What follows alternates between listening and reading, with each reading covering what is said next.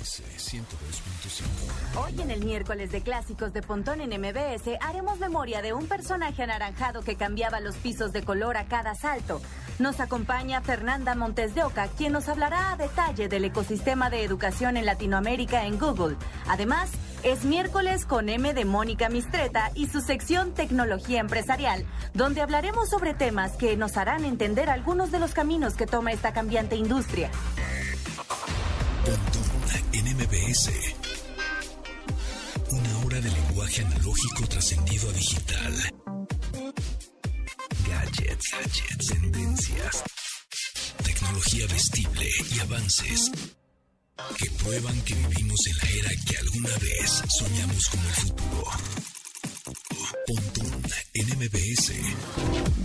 Bienvenidos, mi nombre es José Antonio Pontón. Cuando son las 12 con un minuto, hoy mar, miércoles 3 de marzo. Miércoles 3 de marzo, programa 131, va a estar bueno, miércoles de clásicos y justo hoy, hoy 3 de marzo, pero de 2017, eh, nació o se lanzó el Nintendo Switch. O sea, hoy cumple cuatro años el Nintendo Switch, un 3 de marzo de 2017. Y entonces por eso la pregunta de hoy es ¿qué consola de videojuegos tienes en tu casa? ¿No? Actualmente, contéstenos en arroba pontón en MBS. Ese es el Twitter oficial del programa, pero también los invitamos a que sigan las redes sociales de la estación, que son MBS 102.5 en todas, en YouTube, en Instagram y en Facebook, y en Twitter somos MBS o arroba MBS 102-5, que por cierto, hay una cápsula interesante de, porque también hoy nació eh, Graham Bell, el inventor del teléfono. Hay una cápsula muy interesante en el Instagram de la estación arroba MBS 102.5. Búsquenlo en Instagram, ahí está la capsulilla de Graham Bell, que pues hoy cumpliría no sé cuántos cientos de años. también sería su cumpleaños. Y, miren nada más, también cumple cuatro años el Nintendo Switch. Entonces, ¿qué consola de videojuegos tienes en tu casa? Contéstenos en arroba pontón en MBS. Tenemos aquí una encuesta que, que subí a mi Twitter personal que el 38 está súper parejito, 38.1% Xbox One, 38.3%, o sea, nada más por 0.2% PlayStation 4. Y de la nueva generación, en la encuesta, en Twitter, dice Xbox Series, el X y el S, que es la nueva generación de consolas, tiene el 12% y PlayStation 5 el 10%. O sea, va ganando por 2%, un pelín ahí eh, Xbox Series X y S. Pues yo me imagino porque había más consolas a la venta, ¿no?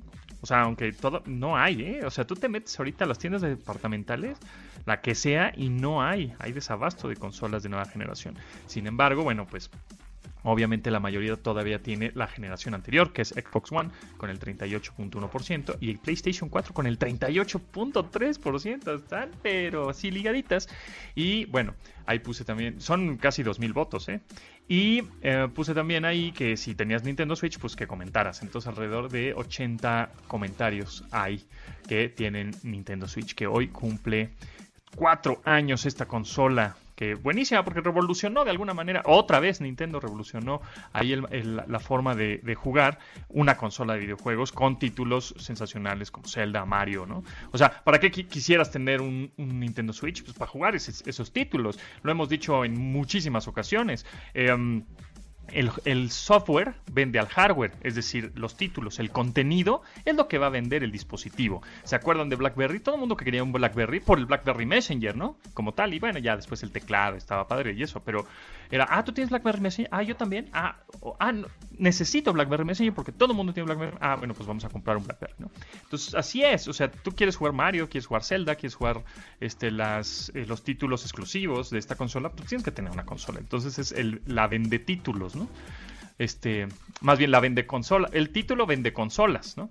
Evidentemente. Entonces, bueno, pues ahí está el Nintendo Switch. ¿Por qué revolucionó? Porque es una, es una consola que podías jugarla conectada a tu televisor grande de tu casa, de tu sala de televisión y todo por un, cable HDMI, lo poníamos en una base, pero también te lo podías llevar de manera móvil. Lo, lo, desembonabas pues de, la, de su base, le adjuntabas ahí los Joy-Cons o estos controles al costado y vámonos te, lo llevas de manera móvil, ¿no? Y juegos, pues poco más robustos que si fueran de un teléfono celular. Aunque, bueno, actualmente los, los juegos móviles, los juegos en Android, en iOS, ya están increíbles.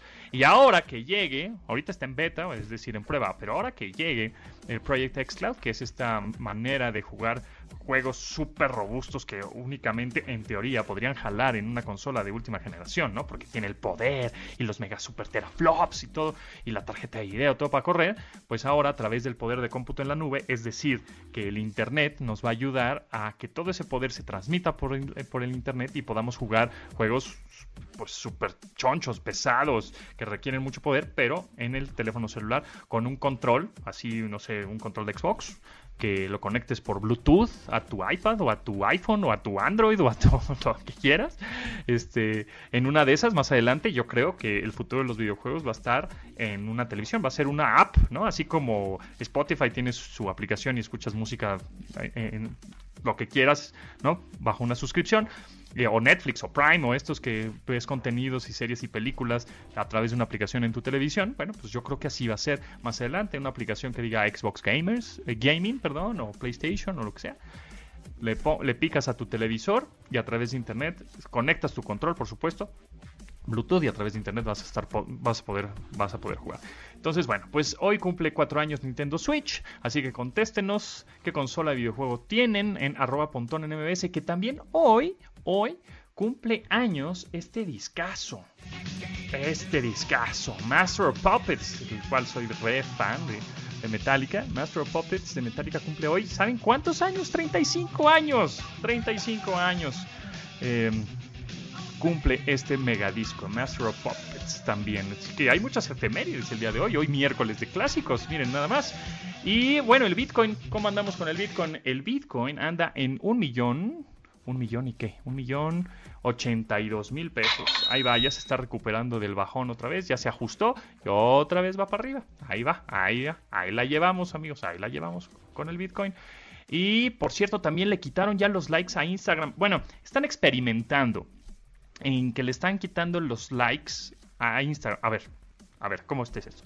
Que no se vean cuántas personas le dieron like a tus publicaciones. O sea, tú te puedes dar like todavía, ¿no? Con doble tap o le, picas el corazoncito y le puedes dar like a la fotografía. Sin embargo, a los usuarios ya no les va a aparecer cuántos likes, el número de likes que tiene esa foto están experimentando ahorita en iPhone, de repente aparecen, de repente se desaparecen, en Android todavía los ves, entonces están experimentando esta nueva función. ¿Ustedes están de acuerdo que le quiten el número de likes? O sea, que la gente no sepa cuántos eh, número de likes tiene esa fotografía o ese video en Instagram. ¿Les vale un cacahuate? O prefieren que sí aparezca el número de likes. Contéstenos también, como no, sí, en arroba pontón que es nuestro Twitter. Y bueno, pues con eso comenzamos el update. Las noticias más destacadas en la industria Google anunció nuevas características para Workspace, su suite de teletrabajo. Entre estas destaca Focus Time, un evento que limita notificaciones para el momento en el que trabajamos en tareas específicas. También está Time Insights, la cual nos ayuda a evaluar los horarios en que somos más productivos y más propensos a procrastinar. Esta última es enfocada para evaluar el desempeño personal, así que no hay por qué temer que tu jefe evalúe tu desempeño con esta herramienta. Workspace también tendrá otras funciones que permitirán habilitar la disponibilidad y ubicación con colegas, así como el uso del asistente de Google para utilizar la agenda con comandos de voz en teléfonos, bocinas o pantallas inteligentes. NMBS 102.5 el gobierno de México anunció que el Metrobús contará con un nuevo sistema de pago que permitirá hacer uso de sus servicios mediante el pago con tarjeta o teléfono inteligente. Esta opción comenzará a funcionar en las líneas 1, 2 y 3, donde habrá máquinas de recarga que aceptarán tarjetas bancarias o pagos con CODI, para que los usuarios puedan cubrir su cuota mediante la aplicación. Además, los torniquetes del Metrobús estarán equipados con lectores de códigos QR para que el acceso no se restrinja restrinja solo a las tarjetas, sino que también sea posible a través de teléfonos o relojes inteligentes. Esta implementación estará disponible a partir de junio de 2021, exactamente junio con N, la cual iniciará con la línea 2 para continuar después con la línea 3 y terminar con la línea 1.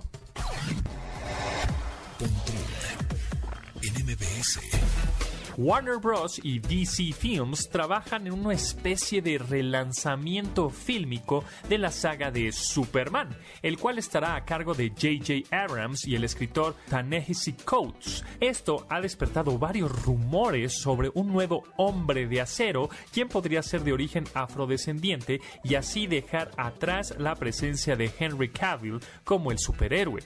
Quotes tiene un legado como periodista, donde sus artículos de coyuntura social, política y cultura han conectado con la problemática racial que se vive en Estados Unidos. Además, estuvo involucrado en el guion de la película Black Panther, la cual ayudó a determinar la personalidad de la comunidad de Wakanda.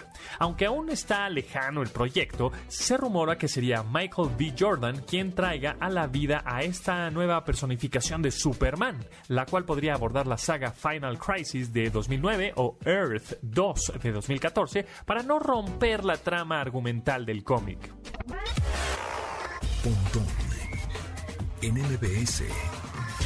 La compañía de seguridad digital ESET ha detectado una serie de páginas falsas que intentan robar datos y dinero de los usuarios que buscan tanques de oxígeno durante esta pandemia. Estos criminales engañan a los diferentes usuarios mediante estos sitios, además de anuncios en Internet o el mismo Facebook. De acuerdo a la Secretaría de Seguridad Pública, esta modalidad de robo registró 290 reportes a inicios de año, lo que provocó que la Policía Cibernética de México diera de baja 100 páginas y hasta 700 perfiles de Facebook quienes defraudaron a usuarios. Se recomienda que al hacer compras en línea sea a través de sitios oficiales o de confianza, que los usuarios traten de identificar sitios fraudulentos al revisar las direcciones de la página, así como utilizar redes Wi-Fi de confianza y reforzar la seguridad mediante conexiones cifradas. MBS 102.5 Qbert, hoy es mi, miércoles de clásicos y tenemos la cápsula que vamos a presentar en un momento, es de Qbert. ¿Se acuerdan de ese? Y bueno, y hablando de videojuegos, por supuesto, ¿se acuerdan de ese juego? Salió en 1982, justo el 31 de diciembre de 1982. O sea, hace el próximo año, en el 2022, Qbert tendrá 40 años. Oh my god. Gran, gran juego. ¿Se acuerdan de Qbert? Bueno, pues escuchemos esto.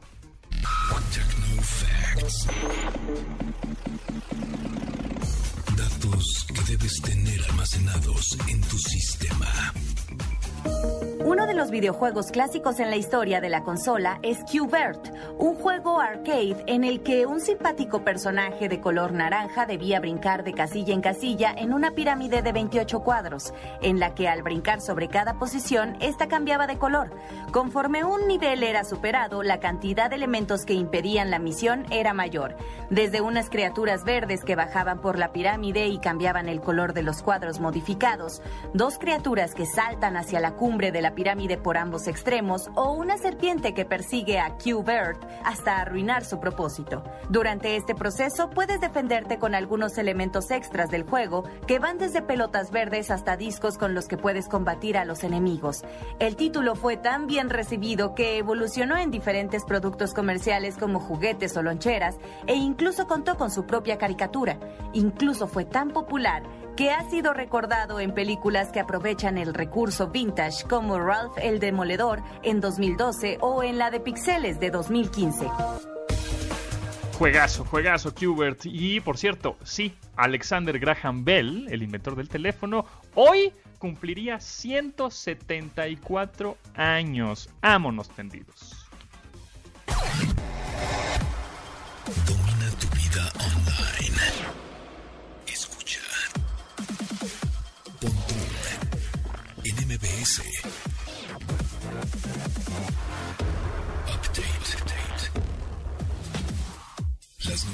Noticias más destacadas en la industria de la tecnología. Google anunció nuevas características para Workspace, su suite de teletrabajo. Entre estas destaca Focus Time, un evento que limita notificaciones para el momento en el que trabajamos en tareas específicas. Time Insights, la cual nos ayuda a evaluar los horarios. Twitter, arroba, Pontón en MBS.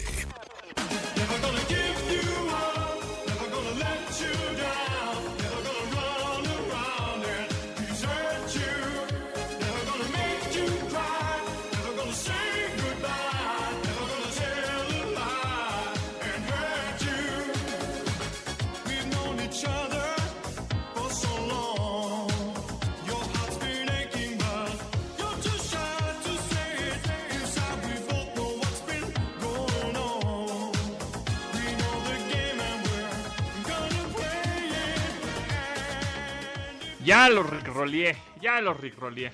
Rick Ashley, Never Gonna Give Up. 1987, ya vieron que sacaron en YouTube ya una el video remasterizado de esta canción en 4K 60 cuadros por segundo se ve espectacular, la verdad, bien fluidito el Rick Ashley. Échenle un ojo, ahí está en YouTube. Never Gonna Give You Up. En miércoles de clásicos.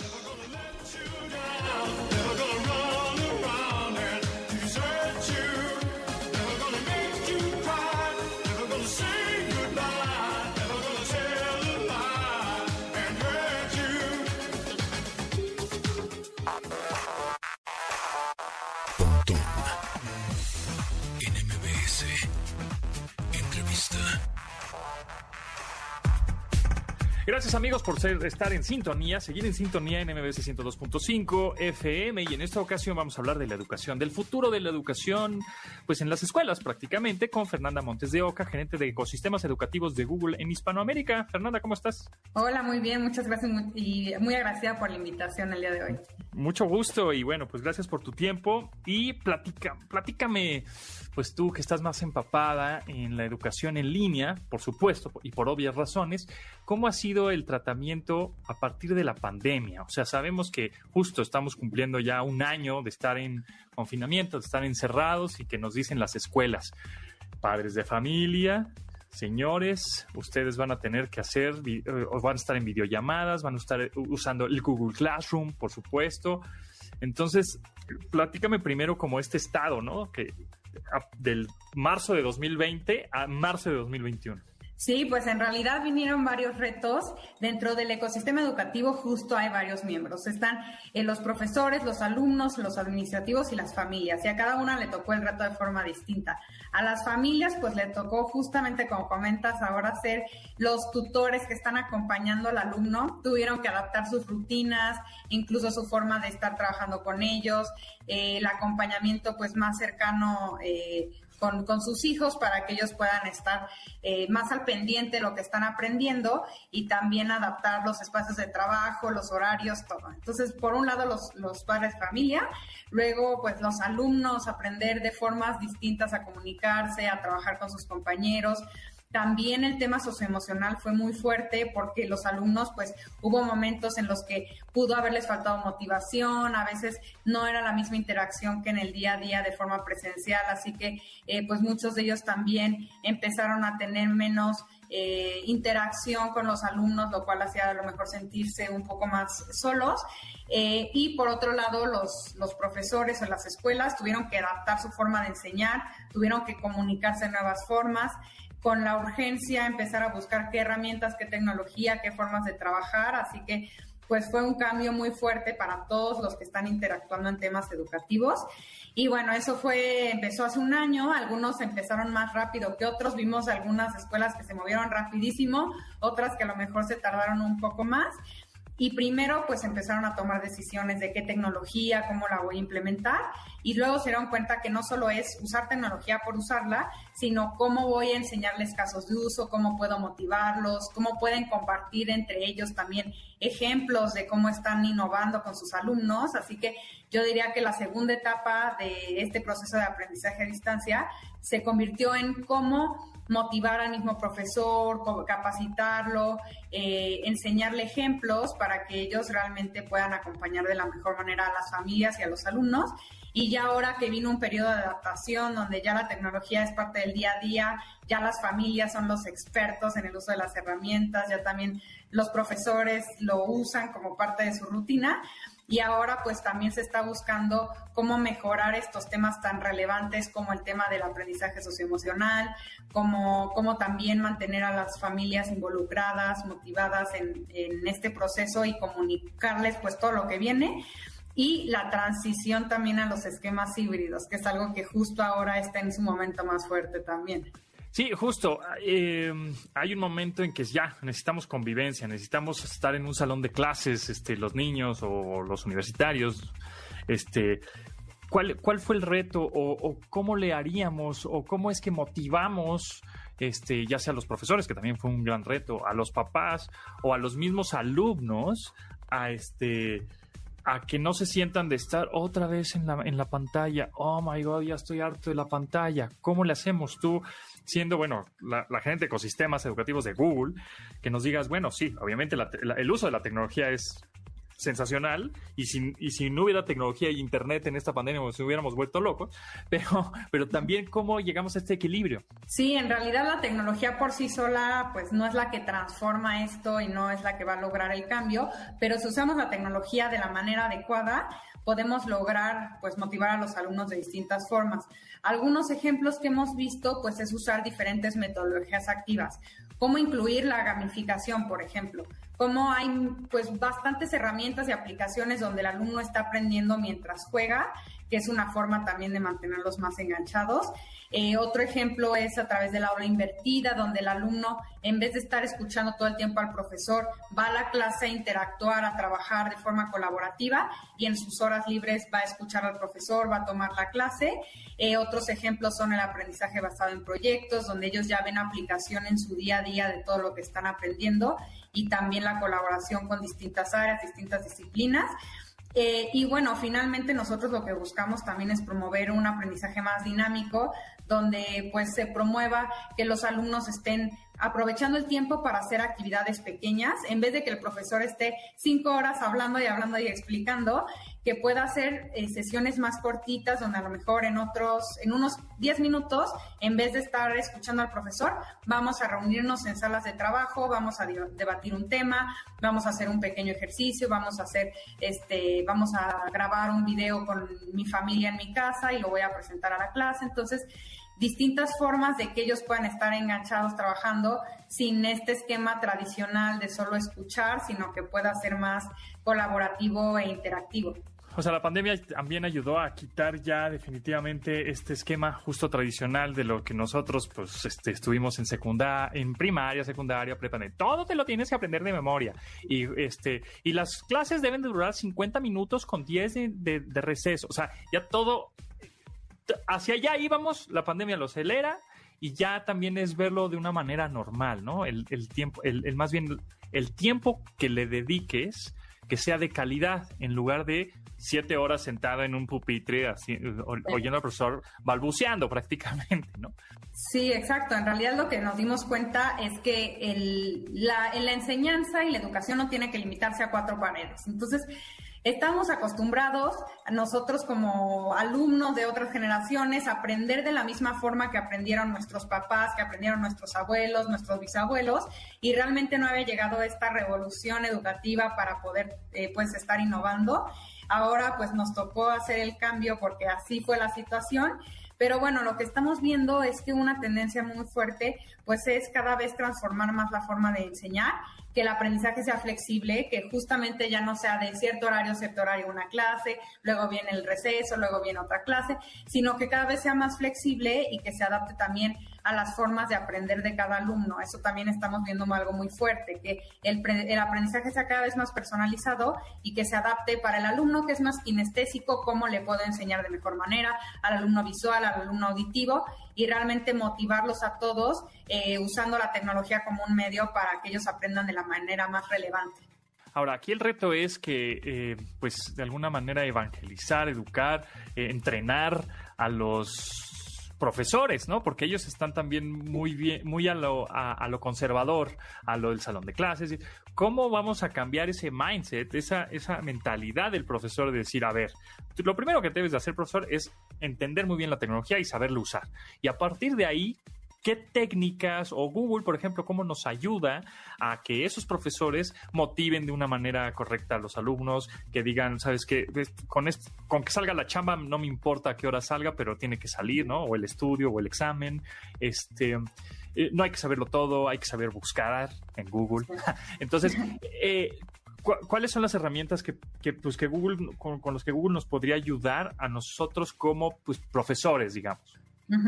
Sí, eso es súper importante. En realidad, prioridad número uno de Google no es solo el tema tecnológico, sino el cómo se aprovecha al máximo. Entonces, nosotros tenemos un centro de aprendizaje para profesores donde ellos pueden encontrar eh, contenido, cursos en español, ellos pueden ir avanzando a su ritmo y más que enseñarles, a ver, te voy a enseñar hoy a hacer una videollamada, les vamos a enseñar cómo mejorar la comunicación con sus alumnos, cómo reducir el uso de papel, cómo, eh, pues, eh, no sé, interactuar de formas distintas con alumnos eh, de distintas características y distintas edades. Entonces, todos los contenidos de este centro en línea están enfocados en habilidades del día a día y en ejemplos muy claros de cómo ellos pueden aprovechar las herramientas, no solo en el tema del uso y el paso a paso de cómo saberlas aprovechar, sino pues muy ejemplificado y con casos sencillos que ellos pueden integrar. Así que esta es la forma en la que Google ve que ellos poco a poco no tienen que dar el brinco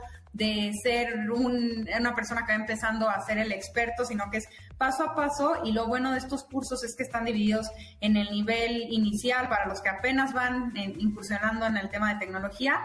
Eh, hay un nivel avanzado para los que ya lo usan pero quieren volverse todavía más expertos y tenemos programas para los que quieren convertirse en entrenadores certificados Google, los que quieren desarrollar un programa de innovación y los que quieren convertirse en coaches digitales para ayudar a otros profesores. Y, por ejemplo, tú al, principio de la entrevista, al principio de la plática, Fernanda Montes de Oca, gerente de sistemas educativos de Google Hispanoamérica, está, estábamos comentando que los papás nos convertimos en tutores, medio en el asistente del profesor, en estar atrás de los niños, a ver, súmale, a ver, réstale, a ver, léele bien, etcétera, ¿no?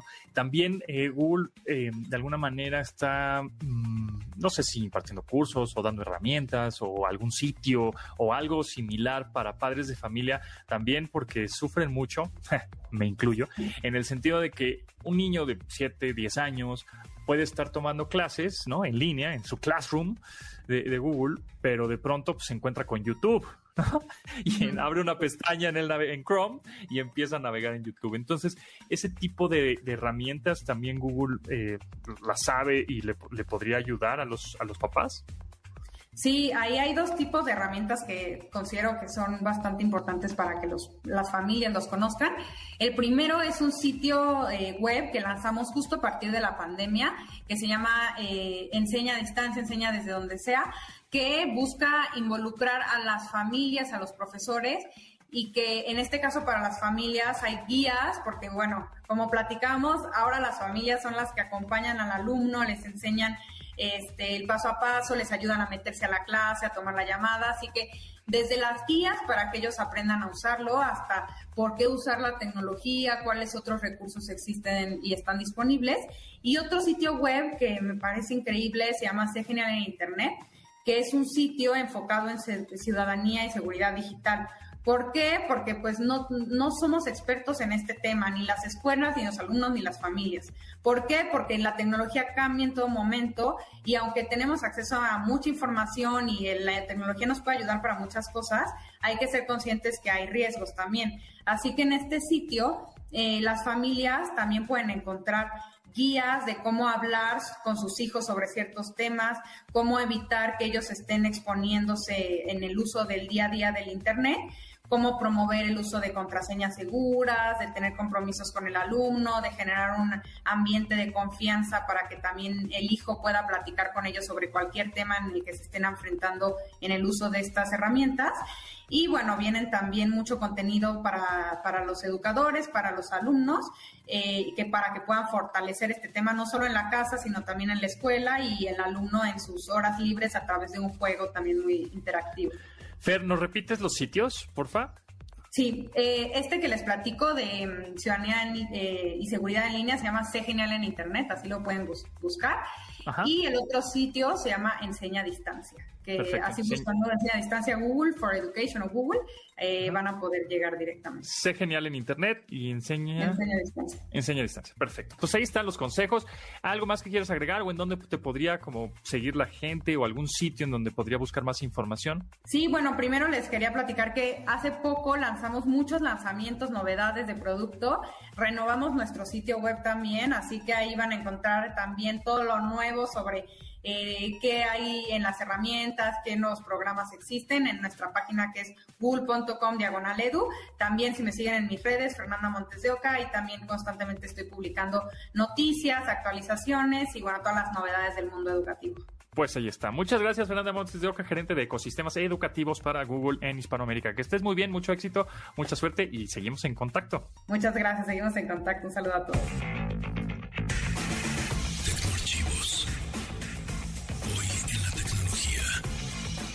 El 3 de marzo de 1971, la compañía electrónica norteamericana Magnavox obtuvo la licencia exclusiva para desarrollar tecnología para videojuegos en televisión. Magnavox, en aquel entonces, recibió la misma de parte de la empresa contratista Sanders y Asociados, donde trabajaba Ralph Baer. Esto derivó en la creación de The Odyssey, conocida como la primera consola de videojuegos casera y que fuera desarrollada por el mismo Bear un año después, por lo que se le conoce como el padre de los videojuegos.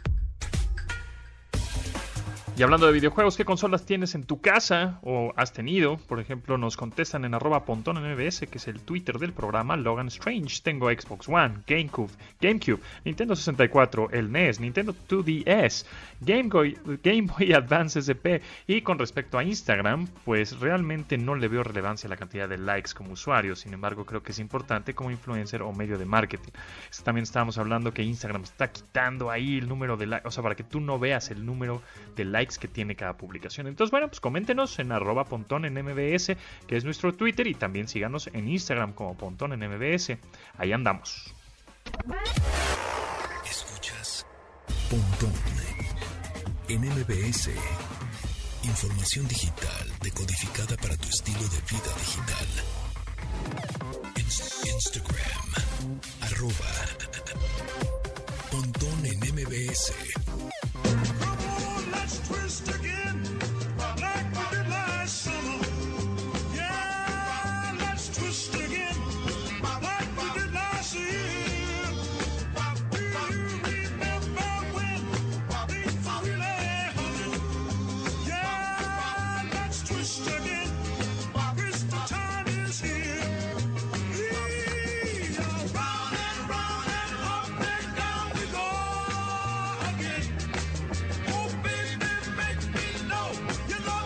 Uno de los más grandes éxitos en 1961, que me hubiera gustado a mí vivir en esa, década, en los 60.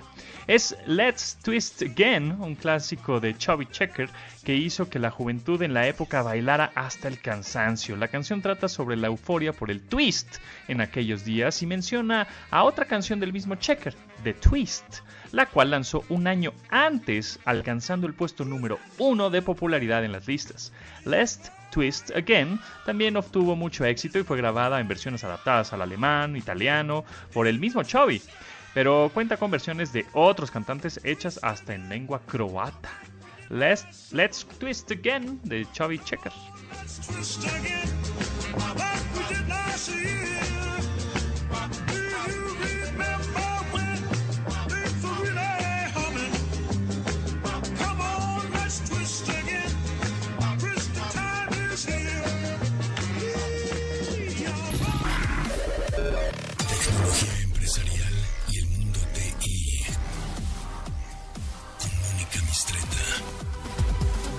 Miércoles con M de Mónica Mistreta ya está aquí. ¿Cómo estás, Mónica?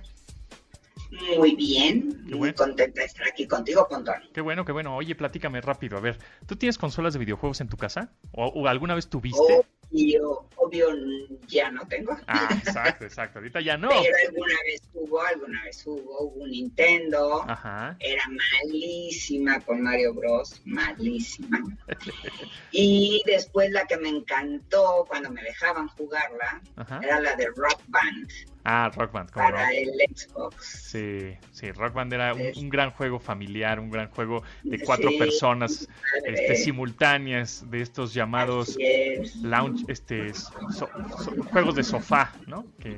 sí, sabes que, que conozco el otro día conocí un par de músicos que confesaron que se dieron cuenta cuál era su instrumento favorito jugando rock band. Ah, mira.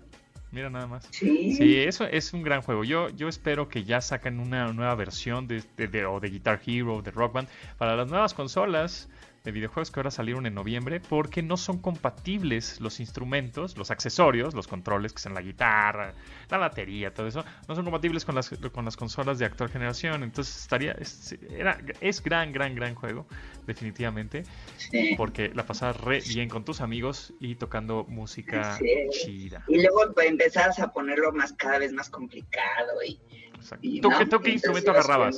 ¿Qué instrumento agarrabas? Yo la guitarra. Eso, muy bien. Ay, pues es que los guitarristas siempre son los que más llaman la atención en las bandas. Ah, oh, la, la. Mónica es la frontman, la frontwoman de la banda. Eso, muy bien. Muy bien. Bueno, Mónica, ¿qué tenemos hoy? Pues tenemos que hablar de las mujeres, porque estamos en el mes de la mujer, porque ya viene el 8 de marzo, y entonces, ¿por qué no hablamos de mujeres y tecnología? Pues sí, me parece.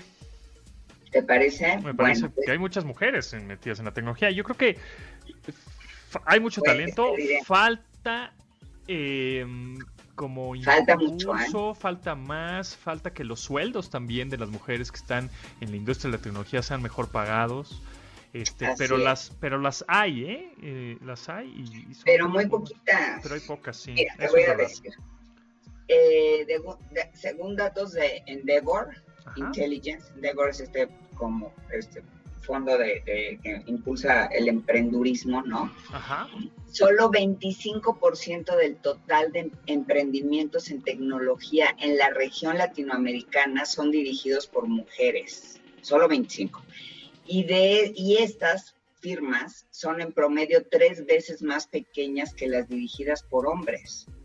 Y específicamente en México, de un universo de 653 emprendedores tech, solo 99, es decir, 15% son mujeres. No importa si nunca has escuchado un podcast o si eres un podcaster profesional. Únete a la comunidad Himalaya.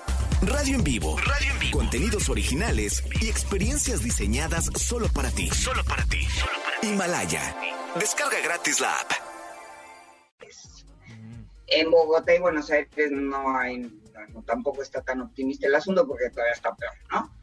Eh, es el 7 y el 6% respectivamente. Ahora, en cuanto a mujeres egresadas de carreras que se denominan STEM, por sus siglas en inglés, ciencia, tecnología, ingeniería y matemáticas, Eh, de 197 universidades que forman parte de la ANUYES, que es la Asociación en México de Educación Superior, 38% de las mujeres estudian carreras STEM, solo 38%. Y estamos hablando de todas estas carreras, ¿eh? no nada más este, tecnología, ingeniería, matemáticas, en fin.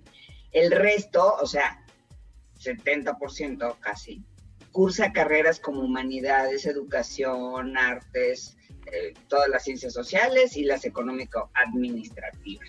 Ok, ¿y por qué crees que pase esto? ¿Por que las mujeres no les interesa la tecnología o porque les ponen trabas o porque no hay mejores sueldos o, o sea, tantas variables. ¿Por qué crees que sea que...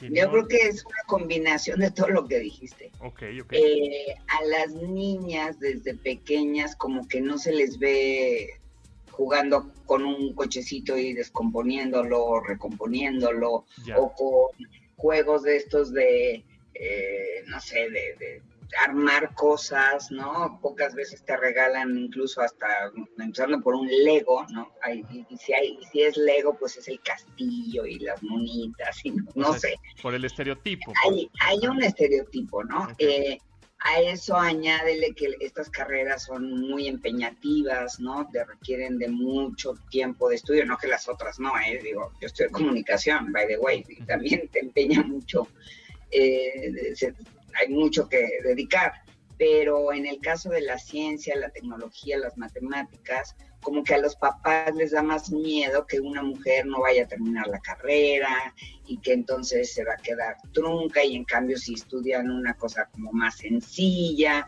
puede ser que la terminen más pronto o que si la terminen, en fin, ¿no? Y que sus posibilidades de empleo también van a ser más amplias, quizá, ¿no? Entonces ahí está también por parte de la misma familia a, como no favorecer que una mujer estudie carreras eh, STEM. Eh, luego, está la cuestión de los sueldos. Sabemos perfectamente que son las carreras del futuro, entonces más bien los papás, ahorita si tienen niñas de 7 años, 10 años o así es, vayan encaminándolas a carreras de programación, de, de programación y desarrollo, ¿no? De software, este, matemáticas, inteligencia artificial, todo esto porque pues son las carreras del futuro, definitivamente. Además, la ventaja de, de desarrollar código, ¿no? Es que puedes estar haciéndolo atrás de una pantalla de una computadora y, quizá nadie sepa si eres hombre o mujer. Exacto. Eso no se nota, ¿no? Cuando estás desarrollando buen código. Eh, muchas, fíjate, hice una rápida búsqueda en, en, Google y puse Women in Technology, ¿no? Así, en Google. Me salieron 4.800 millones de resultados. Ok. Luego puse Mujeres en Tecnología México. Ajá solo me salieron 133 millones de resultados. Y si pones nada más mujeres en tecnología, en México, te salen 40 millones de resultados. O sea, menos, aún que mujeres en tecnología México, porque probablemente el México añada y, otras. Y, lo que es también un hecho es que las mujeres en la tecnología véanlo como oportunidad no, o sea, hay pocas, pues entonces váyanse para allá, ¿no? Se necesitan, ¿no? Por sus este, skills, aptitudes y, actitudes y, otros tipos de, Por habilidades. Por habilidades, exacto. O sea, la intuición de la mujer se supone que puedes llegar a la misma conclusión más rápido claro que, utilizando el, puro razonamiento. Así es. Las mamás siempre tienen la razón, amigos. Entonces. Claro. Entonces, en ese sentido, las mujeres podemos aportar muchísimo. Estoy de acuerdo. Eh, sin embargo, seguimos teniendo también esta gran brecha entre en cuestiones de oportunidades, de sueldo, eh, porque la ley en México no impide em, abiertamente que cuando vas a una entrevista de trabajo se te pregunte por tu condición eh, familiar. Entonces, pues, los entrevistados, los entrevistadores, los empleadores siempre te dicen, ¿y estás casada? ¿Y, tienes hijos pequeños? Entonces, cuando estás casada y tienes hijos pequeños, ya, o sea, ya tus posibilidades de desarrollo de entrada están truncadas. Y luego tenemos la brecha del, del sueldo, que tampoco la ley dice abiertamente que a igual trabajo se debe pagar el mismo, el mismo salario.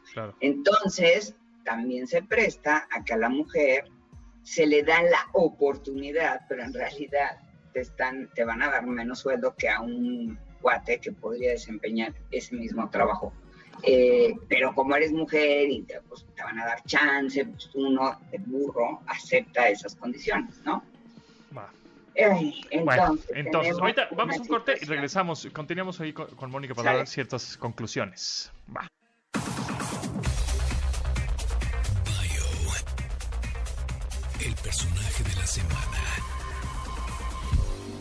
Saúl Canelo Álvarez es uno de los pugilistas más destacados en el boxeo actual y uno de los boxeadores que mejor venden titulares en la actualidad. Es por eso que muchas de las noticias que le mencionan no están vinculadas necesariamente al deporte. Aquí les compartiremos algunos de los gustos que han hecho a Saúl Álvarez la persona que reconocemos dentro y fuera de los medios. Canelo es amante de los caballos, creció alrededor de ellos y desarrolló amor y respeto hacia estos animales, por lo que desarrolló grandes habilidades como el montar uno sin la necesidad de que éste sea ensillado. Michael Jackson es su artista favorito y su canción favorita para entrenar es Beat. El ritmo de esta le permite mantener el paso y tiempos para pelear durante sus combates. Álvarez no es ajeno a la moda y el estilo. Su cuantiosa fortuna le permite hacerse de ropa de diseñadores como Louis Vuitton, Dolce Gabbana y Gucci. Además, sus accesorios favoritos son los relojes y zapatos. La tecnología ya es parte de nuestra vida. No esperes a que el futuro nos alcance. Pontón en MB. Síguenos en Instagram. Instagram como arroba Pontón en MBS. Y manda tus mensajes de voz.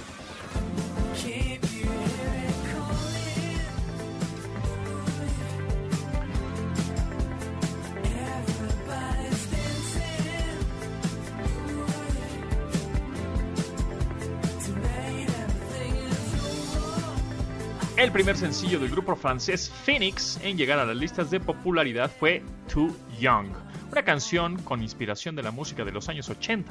Apareció por primera vez en el álbum del 2000, o sea, se tiene 21 años esta rola. el álbum se llama United, con el que el grupo debutó en aspectos discográficos y que incluso presenta un remix de Suit Woman en la misma canción. Este sencillo fue tan bien recibido que apareció posteriormente en las bandas sonoras de películas como Shallow Hal con Jack Black y Gwyneth Paltrow o y Lost in Translation, película de Sofía Coppola en donde actúa Bill Murray y Scarlett Johansson. Phoenix, Too Young.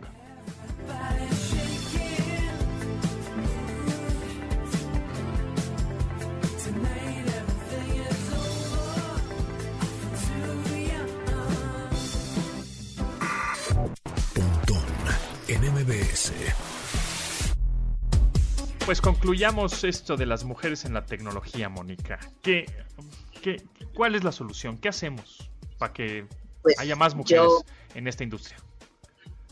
Mira, a mí no me gusta andar diciendo que, debería de haber cuotas de género, pero creo que sí debe haber cuotas de género, eh, porque de otra manera no las voltean a ver. O sea, si no impones que tiene que haber cuando menos un cierto porcentaje de mujeres en, en un consejo de administración, entre los directores de área, en los staffs gerenciales, de verdad que pasamos a ser transparentes. Entonces, pues sí, si definitivamente esa es la respuesta, pues habrá que hacerlo así para que tomen en cuenta candidatas mujeres. Sí, por la y Otra cosa, por la mala, pues, pues sí.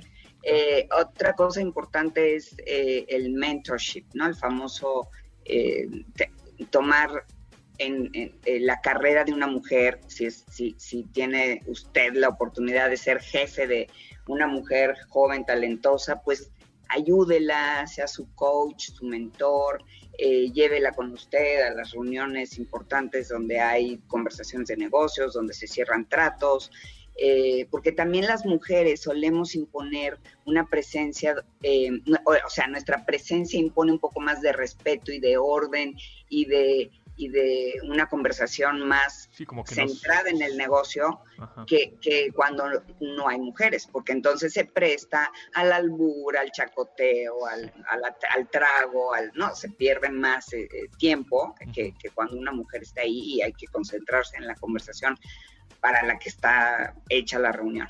Eh, además, también creo que las mujeres, insisto, ponemos esta, esta cuestión de la feminidad en todo lo que hacemos. Entonces, una oficina donde hay mujeres suele ser más ordenada, más linda, eh, más limpia.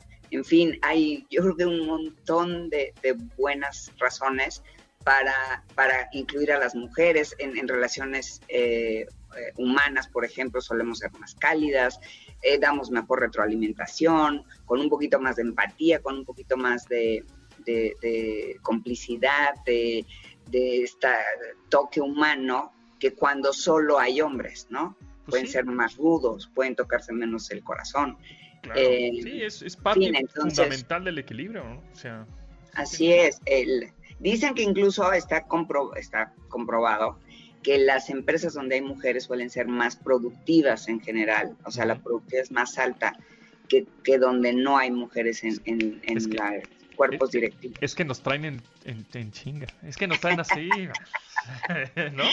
Como debe de ser, exacto, como exacto, mamás, como exacto. mamás damos muchas órdenes. Nos traen en friega, man. Pero bueno, muchas gracias, Mónica, nos escuchamos próximo miércoles por acá.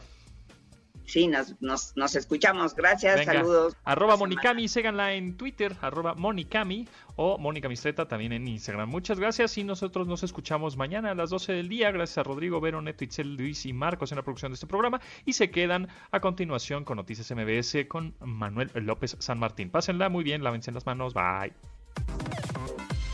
De admirar sus avances Ahora somos relatores de cómo rebasa los alcances de nuestra imaginación. Pontón en MBS.